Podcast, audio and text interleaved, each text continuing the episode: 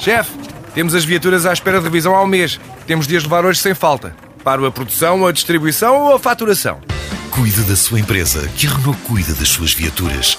Com o serviço Renault Pro Mais exclusivo para profissionais, conte com uma equipa especializada que lhe oferece soluções à medida do seu negócio e serviços como recolha e entrega de veículos para manutenção, horários de oficina alargados, serviços rápidos sem marcação e muito mais. Renault Pro Mais, ao seu lado para fazer a sua empresa crescer mais.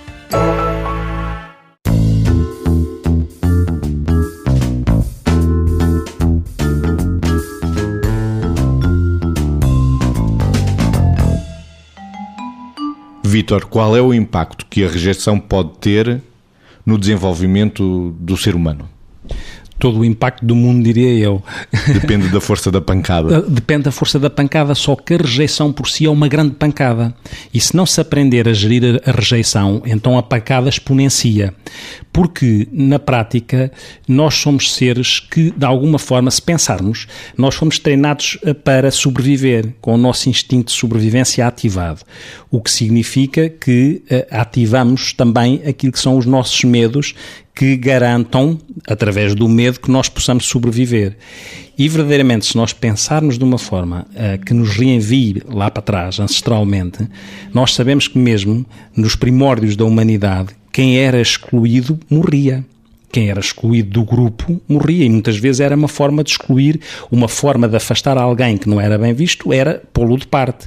E esta marca do impacto que é pôr de parte tem esta tradução até biológica, que é o risco de morrer. Nós temos vários medos.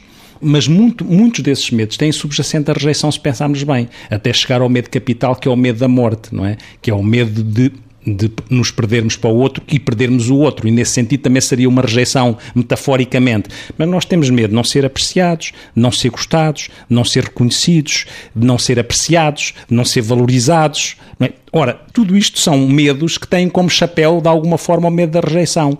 Por isso é que o impacto da rejeição tem uma tradução mesmo física. É como se fosse uma faca que se nos que nos é espetada e que tem uma, provoca uma dor física.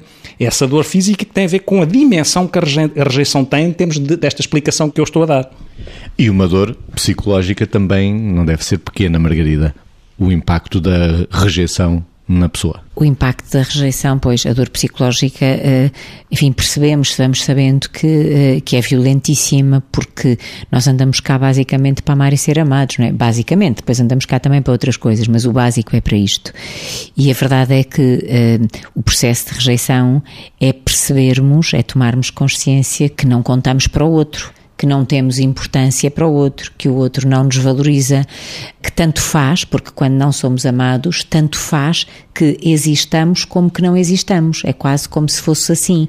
E, portanto, o papel da rejeição se quisermos no desenvolvimento de alguém, é criar, e eu vou exagerar na expressão, mas pronto, no fundo é criar um vivo morto, ou seja, alguém que biologicamente até pode continuar a existir por algum tempo, mas cujo sentido de vida se perde por considerar que a sua preponderância junto do outro, em termos de admiração, em termos de importância efetiva e afetiva, em termos de acrescento como uma presença que, uh, que se deseja, portanto, a percepção e o sentido de se ser desejado, de se ser acolhido e de se ser tratado como, como um ser especial, como um ser individual, como alguém que não é substituível, isso deixa de acontecer para alguém que é rejeitado. E, portanto, todas as experiências mais relevantes, mais significativas e que promovem um desenvolvimento até psicoafetivo